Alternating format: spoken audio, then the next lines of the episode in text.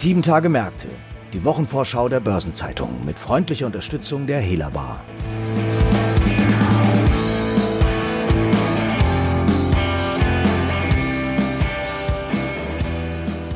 Liebe Zuhörerinnen und Zuhörer, ich begrüße Sie herzlich zu einer neuen Folge von Sieben Tage Märkte. Heute ist Freitag, der 15. Januar. Mein Name ist Franz Kongbui und ich bin Redakteur der Börsenzeitung. Und gemeinsam mit meinen Kolleginnen Antje Kullrich, unserer Korrespondentin im Düsseldorfer Büro der Börsenzeitung, und Christiane Lang stelle ich Themen und Ereignisse vor, die in der anstehenden dritten Kalenderwoche 2021 wichtig werden. Dabei geht es um so vielfältige Themen wie die EU, die EZB, Netflix und die Versichererbranche. Fangen wir doch direkt damit an. Antje, am Mittwoch legt der Gesamtverband der deutschen Versicherungswirtschaft GDV Branchenzahlen vor und gibt einen Überblick über die Lage der Assekuranz. Wie geht es den Versicherern in der Pandemie? Hallo Franz. Die Versicherer sind bislang mit einem blauen Auge durch die Pandemie gekommen. Weltweit summieren sich die Schadenzahlungen im Zusammenhang mit Corona geschätzt zwar auf einen hohen zweistelligen Milliardenbetrag, also da ist von Summen bis zu 100 Milliarden Dollar die Rede, doch die Branche ist weitgehend finanziell gut gepolstert. Für die Versicherer sind die Pandemie und ihre Folgen nur in Anführungsstrichen ein Ergebnis, aber kein Kapitalevent. Das bedeutet, dass die Gewinne in der Branche vermutlich 2020 stark zurückgegangen sind, aber es hat sich nicht ins Eigenkapital gefressen, was deutlich dramatischer wäre. Das ist der globale Blick. Wie ist die Lage bei den deutschen Versicherern? Auch die deutschen Versicherer zeigen sich in der Corona-Krise robust. Die beiden börsennotierten Dickschiffe Allianz und Munich Re haben zwar ihre einstigen Prognosen ausgesetzt oder stark reduziert, doch das tut dem Optimismus der beiden für die Zukunft keinen Abbruch. Die Munich Re hat das auch im Dezember mit ambitionierten Mittelfristzielen untermauert, die sie auf ihrem Kapitalmarkttag genannt hat. Wie sind denn die Perspektiven insgesamt auch für die anderen Versicherer hierzulande? Der Gesamtverband der deutschen Versicherungswirtschaft, der neben den großen auch die vielen kleinen Versicherer hierzulande vertritt, der hat kurz vor Jahresschluss bereits viel Zuversicht geäußert, zumindest was das Wachstum angeht. Im vergangenen Jahr sind die Beitragseinnahmen der Branche eher stagniert. Für 2021 jedoch rechnet der GDV mit einem spürbaren Plus, hat er gesagt. Der Verband hofft auf die Eindämmung der Pandemie durch die jetzt verfügbaren Impfstoffe und die Verbraucher haben auch mehr gespart in der Krise. Zum Beispiel wurden weniger Urlaubsreisen gemacht. Die gestiegenen Ersparnisse lassen nach Einschätzung des GDV Nachholeffekte in der Lebensversicherung erwarten. Deren Beitragseinnahmen standen im vergangenen Jahr unter Druck und das ist immerhin die größte Sparte der Versicherungsbranche. Und die Beiträge in der Lebensversicherung haben sich nach vorläufigen Zahlen um etwa zweieinhalb Prozent reduziert. Was lastet denn hier auf den Anbietern von Lebensversicherungen? Der Rückgang bei den Einnahmen erklärt sich sicher in den eingeschränkten Vertriebsaktivitäten im Lockdown. Da konnten die Vermittler eben nicht auf dem sprichwörtlichen heimischen Sofa Platz nehmen und ein so beratungsintensives Produkt wie eine Lebensversicherung verkaufen. Die Kontakte waren und sind ja stark eingeschränkt. Viel stärker lastet auf den Lebensversicherern allerdings etwas ganz anderes. Die seit Jahren super niedrigen Zinsen machen den Unternehmen schwer zu schaffen. Die Lebensversicherer haben noch am Anfang des Jahrtausends Verträge mit sehr hohen Garantien verkauft. Teilweise bis 4% Rendite wurde da zugesichert und das über Jahrzehnte hinaus. Diese Renditen können in dem heutigen Kapitalmarktumfeld schon lange nicht mehr erwirtschaftet werden. Und das ist für die Ergebnisse der Lebensversicherung ein großes Problem. Und wie sieht es in den anderen Segmenten aus? Die Schaden- und Unfallversicherung bietet ein gemischtes Bild.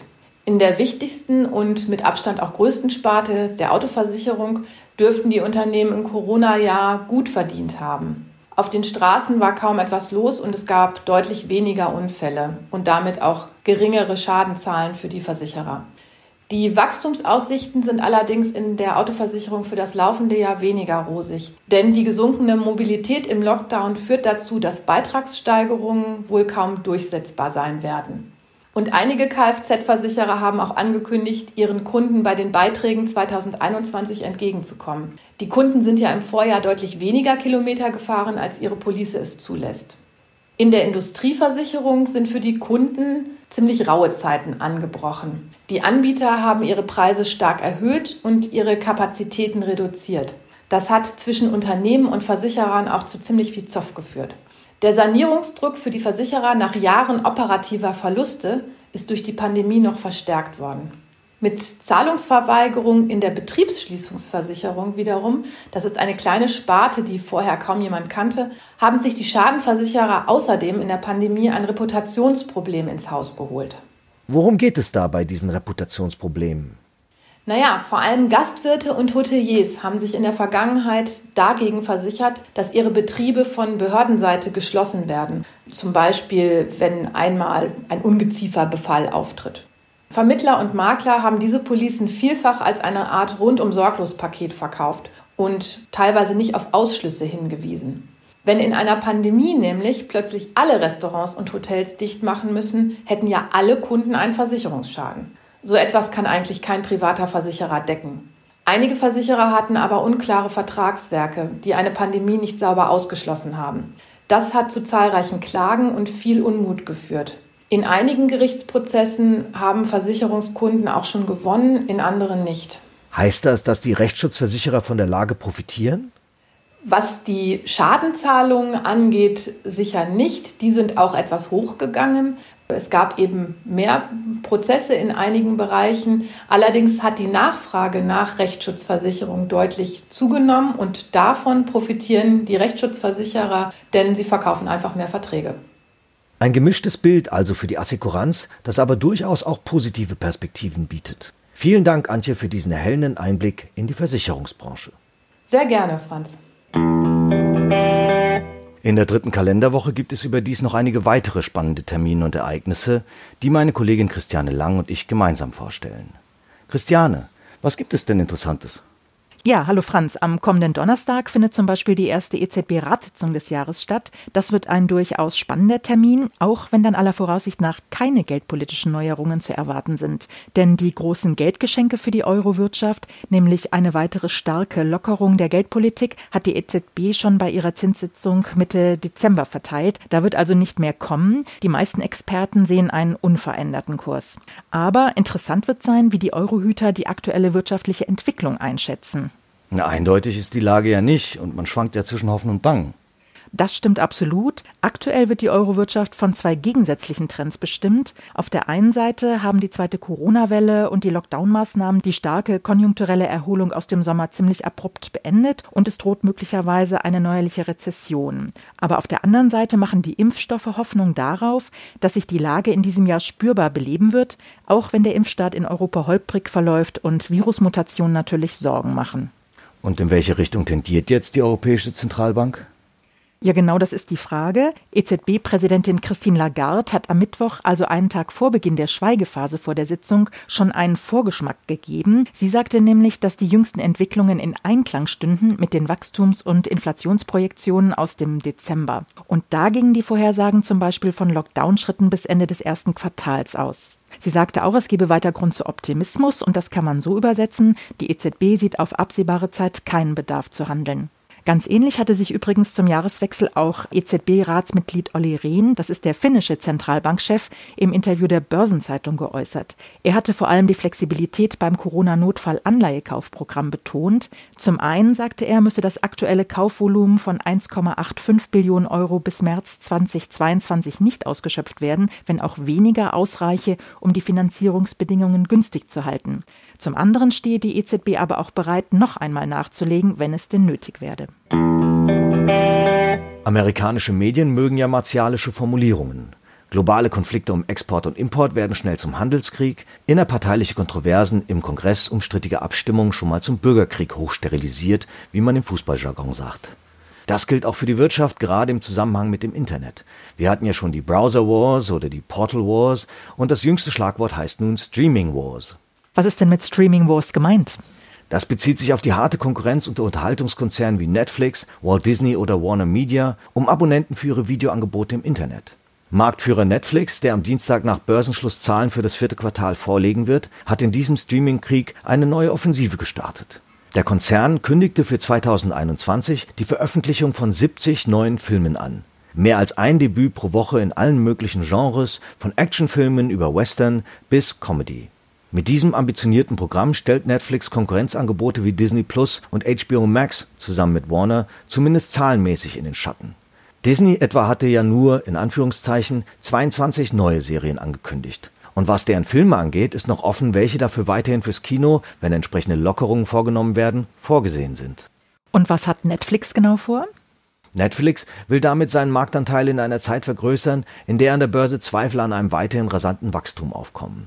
Der Streamingdienst gehörte wegen geschlossener Kinos und Ausgangssperren zwar zwischenzeitlich zu den Gewinnern der Corona-Pandemie, die Entwicklung von Impfstoffen und die Aussicht auf ein Ende der Pandemie hatten zuletzt aber für Druck auf den Aktienkurs gesorgt.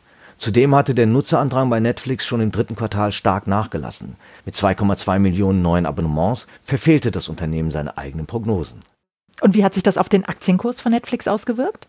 Der Kurs von Netflix hat in den vergangenen drei Monaten entsprechend um mehr als 6% nachgegeben.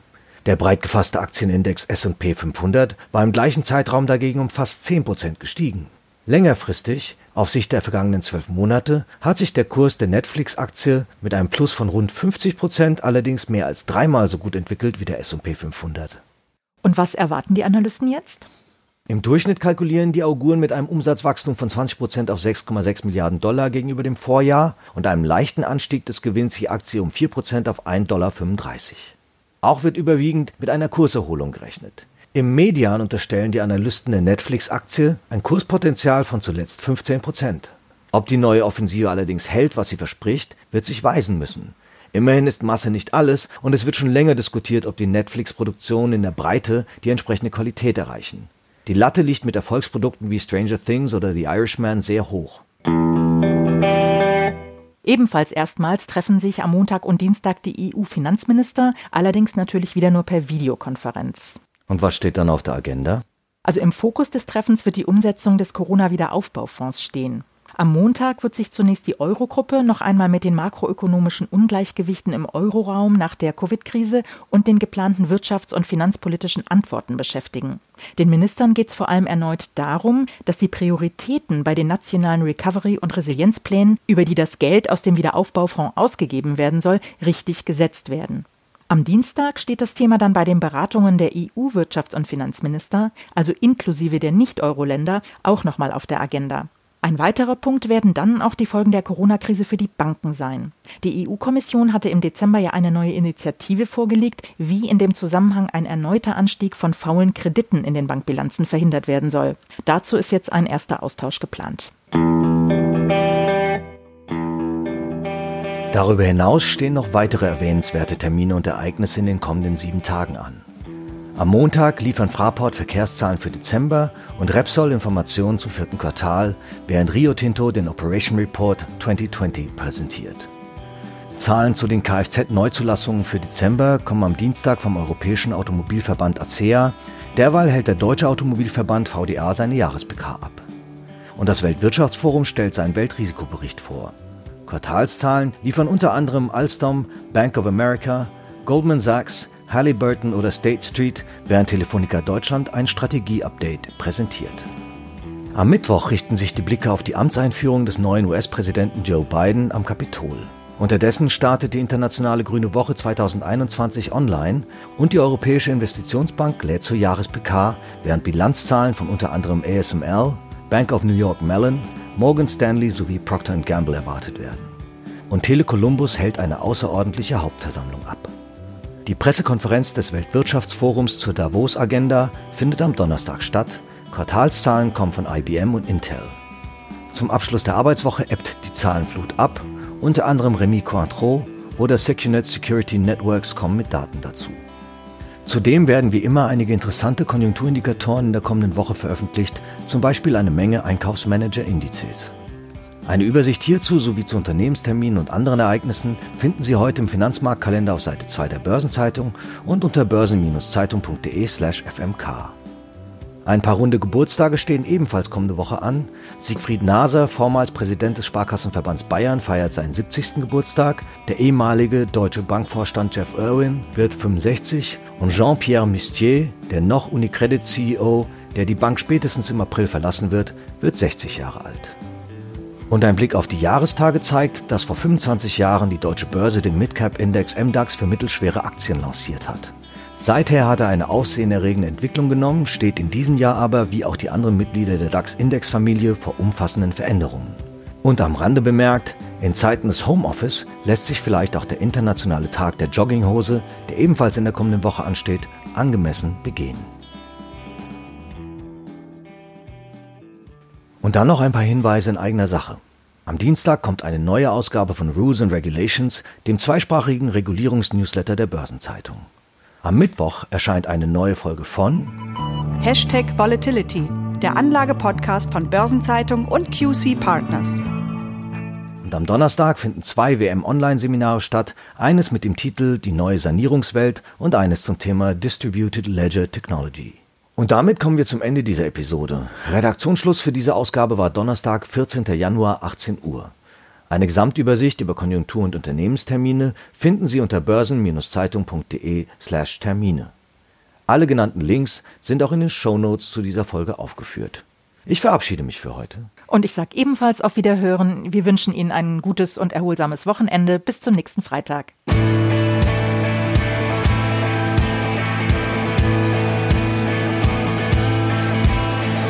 Das war Sieben Tage Märkte, die Wochenvorschau der Börsenzeitung mit freundlicher Unterstützung der Hela Bar.